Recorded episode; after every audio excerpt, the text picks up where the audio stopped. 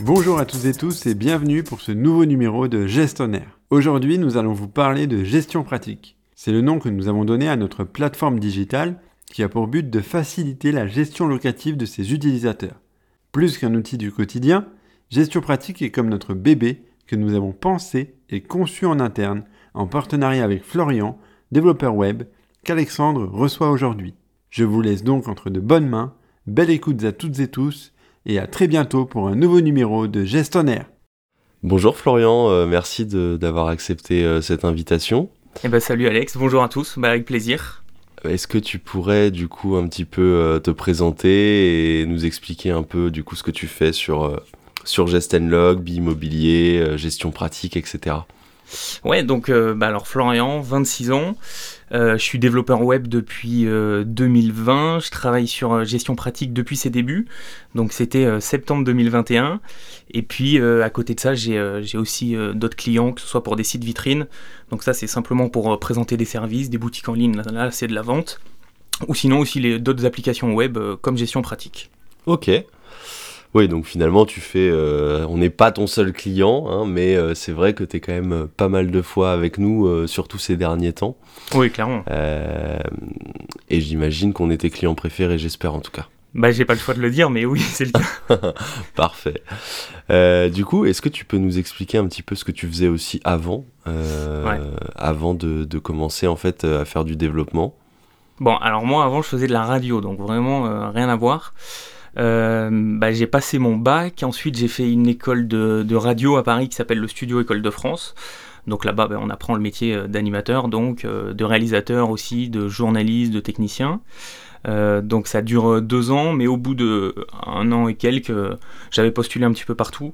Quand on veut faire de la radio, en gros, faut envoyer des maquettes. C'est un peu ce qu'on fait là. On fait une fausse émission qu'on envoie aux recruteurs. Et donc, bah, il y a une place qui s'est libérée sur, euh, sur Fun Radio Côte d'Azur. Donc, bah, j'ai foncé. Ça a été euh, mon premier boulot. C'était le, le boulot passion, quoi. Mmh. Et euh, bon, bah, au fil des années, la passion, elle est un petit peu partie. et donc, avec ma copine que j'ai que j'ai rencontrée là-bas, qui elle bossait chez RTL2 Côte d'Azur, c'est le même groupe, hein, Fun Radio, RTL2, RTL, ça appartient à, à, M6 maintenant. Et donc, on en avait un peu marre. Donc ben, on s'est dit, on va tout plaquer et euh, on n'a qu'à devenir entrepreneur. Mais on ne savait pas du tout où on allait. Hein. On a pris la décision de partir, mais euh, on ne savait pas où on allait partir. quoi. Donc ben, moi, assez naturellement, euh, vu que j'ai toujours été fan d'informatique au sens large, j'ai touché un peu à tout sur l'informatique. sauf le développement web, j'y connaissais pas grand chose, donc je me suis dit bah autant me former. C'est dommage pour un développeur web. Bah exactement, donc je me suis dit bah je vais, je vais me former là-dedans et donc je vais devenir développeur web. Euh, donc on a quitté euh, Fun Radio RTL2 en, juin 2020. Et en septembre, j'ai commencé une formation qui s'appelle euh, The Hacking Project. Elle s'appelle comme ça, enfin, elle porte bien son nom parce qu'elle casse totalement les codes, parce qu'il n'y a pas de prof. on bosse entre élèves en, groupe de 4, 5, 6 maximum. on se corrige les uns les autres. On a la théorie, les cours le matin où vraiment on apprend, on apprend, on apprend, et l'après-midi on a la pratique. Euh, il y a des projets euh, validants, il y a un gros gros projet final à la fin de la formation. Et c'était en trois mois très très intensif. Euh, on commençait très tôt le matin et on finissait très tard, puisque bah, quand il y avait un projet validant, par exemple, il fallait le rendre avant minuit pile. Hmm. Donc bah, des fois on le finissait juste avant. C'est un peu comme l'école 42 en fait ou... bah, C'est le même principe, ouais. Il n'y a pas vraiment de sélection, tu, tu, peux venir de n'importe où, que tu aies le bac ou que tu pas le bac. et puis c'est gratuit. Moi à ce moment, au moment où je l'ai fait, maintenant c'est devenu payant, mais comparé aux autres formations, c'est rien du tout. Je crois que c'est 500 euros la formation, alors que tu as des concurrents mm. qui sont à 7000 balles. quoi. Euh, donc oui, c'est un peu comme 42, ça casse totalement les codes. Euh, l'aventure c'était trop trop cool, et donc ça a duré 3 mois, et après ben, je me suis retrouvé un peu seul, ça y est, euh, entrepreneur, développeur web. Et donc ben, ensuite, recherche de clients, recherche de projets. et bon, on a appris la base, si tu veux, pendant le cursus. Mais euh, ce qui est bien avec le métier de développeur, c'est que tu apprends tous les jours. Donc euh, moi j'avais une base, puis j'ai continué à apprendre, j'ai eu mes premiers clients, et puis ensuite euh, gestion pratique est arrivée. Mhm. ok.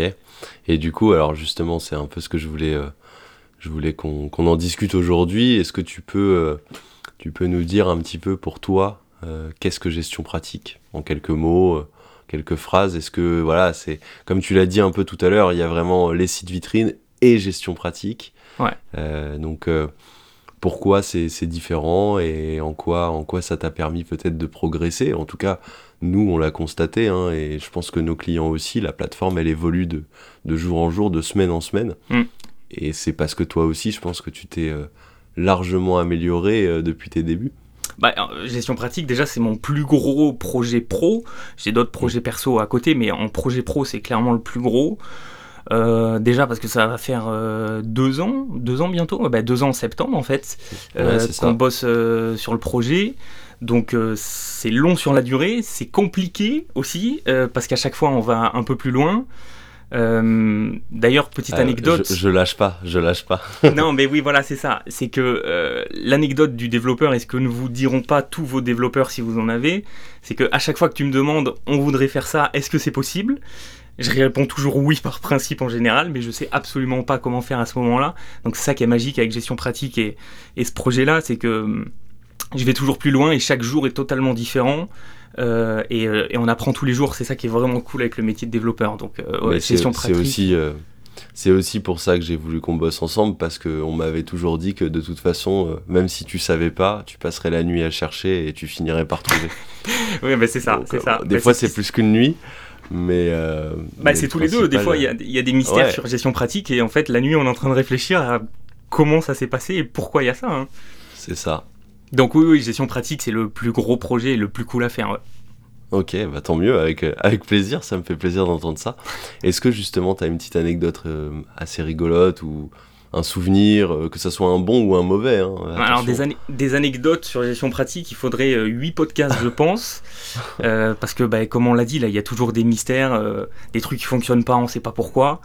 Euh, mais, mais vraiment, l'anecdote, c'est surtout la première version euh, où je suis Eh oui. venu euh, vous présenter euh, gestion pratique V1. C'est plus du tout euh, ce que c'est maintenant.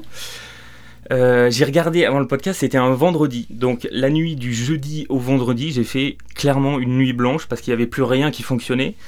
Euh, sans rentrer euh, dans les détails trop techniques, en gros pour créer une application, le développeur, il va travailler d'abord en local sur sa machine, ça veut dire que bah, l'application elle est uniquement sur son ordi, pas sur internet. Et ensuite on a ce qu'on appelle le passage en production, et donc là bah, c'est la mise en ligne du site, il est accessible pour tout le monde, et souvent ça crée beaucoup de problèmes. Et ben là plus rien ne fonctionnait, donc euh, le jeudi soir je fais la, mise en ligne, le vendredi à 10h on avait rendez-vous ensemble pour la première version, et donc bah, j'ai passé la nuit, mais au final après ça a fonctionné. C'est le principal. Effectivement, c'est quand même bien d'avoir euh, le, le, le, comment dire, la possibilité de pouvoir travailler en local. Ouais. Pour, euh, pour ensuite, du coup, euh, pouvoir faire tous les tests que tu veux. Parce que concrètement, je confirme que effectivement, il y a énormément de, de tests à faire. Au début, euh, en fait, j'imagine que pour toi, c'est évidemment un gros travail. Mais finalement, moi aussi, parce qu'à chaque fois, je, je, je me dis, allez, il faut que je teste toutes les possibilités et je recommence et je recommence et je reteste mais après c'est ce qui est vraiment bien c'est que maintenant moi je prends un, plaisir fou à me connecter et, à me dire on a on a on a construit ça. Et ça c'est euh, vraiment euh, ah, ça, Et, et d'ailleurs, on a fait quelque chose de bien il y a quelques semaines qu'on aurait dû faire plus tôt, mais c'est pas grave. C'est que les mises à jour de gestion pratique ne sont plus le vendredi soir, Mm. ce qui est l'horreur de tous les développeurs. Comment passer un mauvais week-end, faire une mise à jour d'application comme gestion pratique un vendredi soir, mais maintenant c'est le lundi matin. Donc au pire, il y a des problèmes, et au pire, c'est réglé un lundi et pas en plein milieu d'un week-end, quoi. et oui comme ça ça lance ta semaine Voilà, exactement. Et du coup, euh, en termes d'évolution, bon, alors je sais qu'on travaille euh, ensemble et que c'est souvent moi qui est à l'initiative euh, d'une évolution. Moi, mais euh, en fait, je ne fais que le relais hein, parce que c'est nos clients qui vont nous suggérer certaines évolutions ou d'autres collaborateurs chez Gestenlock. Euh, mais toi, de ton point de vue, et tu en suggères aussi de temps en temps des évolutions, est-ce que est-ce que tu arriverais peut-être à, à réfléchir à une ou deux évolutions qui pourraient être intéressantes sur, euh, sur la plateforme Bon, déjà, avec gestion pratique, je suis prêt à tout, tout le temps, parce que je sais très bien qu'il y a certaines des demandes euh, où je vais m'arracher les cheveux, mais je sais que dans les prochaines semaines, les prochains mois, on va créer une grosse API. Alors, pour expliquer une API, c'est euh, c'est un tunnel d'information entre, entre deux éléments, donc ça envoie et ça reçoit de l'information. Et donc typiquement, gestion pratique pour l'instant a des petites API pour certaines petites connexions, mais je sais qu'on va devoir créer une grosse API pour connecter tous les différents logiciels euh, des partenaires, des logiciels de facturation et autres. Euh, ça c'est clair et certain. Enfin, je suis, certain que dans les mois à venir, on va créer une grosse API. Hmm. Ok, bah, tu vois, j'y avais pas, avais pas pensé, mais c'est vrai. Et eh ben voilà, c'est dans Trello la semaine prochaine. Eh ben parfait. Euh, et du coup, euh, ce que je voulais te, demander aussi, c'est euh, par rapport au, retour utilisateur et depuis qu'on a mis en, en place le support technique, est-ce que tu penses que c'est une bonne évolution? Est-ce que parfois tu te rends compte de choses que tu n'aurais pas forcément vues avec le support technique ou pas du tout? Bah, alors déjà, on a créé le support technique parce que euh, de base, on reçoit quand même, quand vous avez une erreur sur gestion pratique, on recevait un mail. Donc mm. on était informé, on pouvait le corriger, mais vous, utilisateur de gestion pratique, vous n'étiez pas informé euh, que le problème était, était résolu. Donc euh, ça règle cette grosse problématique et ça permet d'avoir un échange. ce qu'il faut savoir, c'est que quand on crée un logiciel comme gestion pratique, des bugs, il y en aura toujours. Bien sûr. Euh, le bug zéro en informatique, ça, n'existe pas, ou très peu.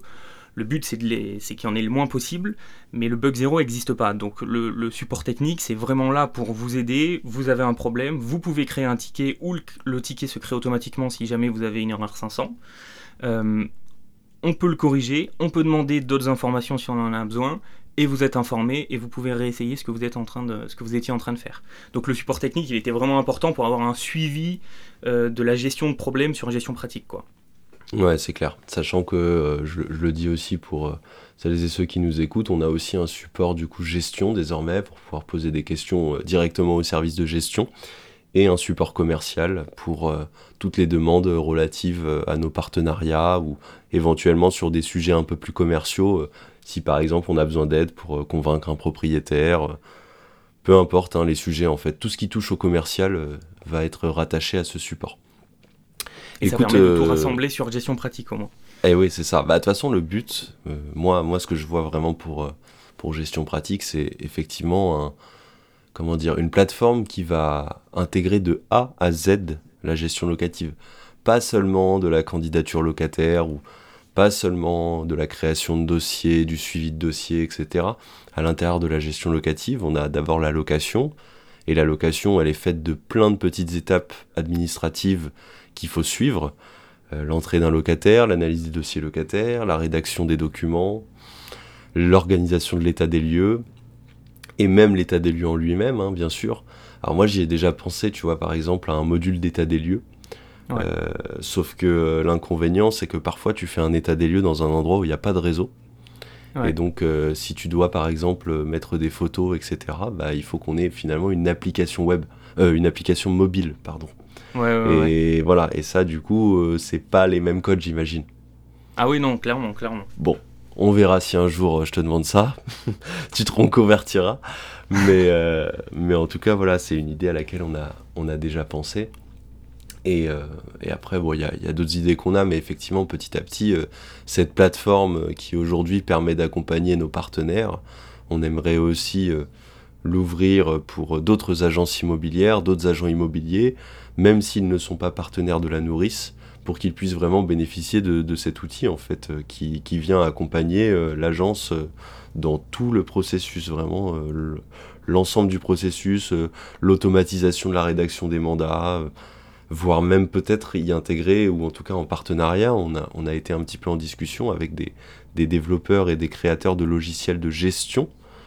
Et du coup, potentiellement, on pourrait venir en fait intégrer le logiciel parce que on va pas te demander de créer un logiciel de gestion, c'est, euh, ce serait des mois et des mois. Tout à l'heure, du coup.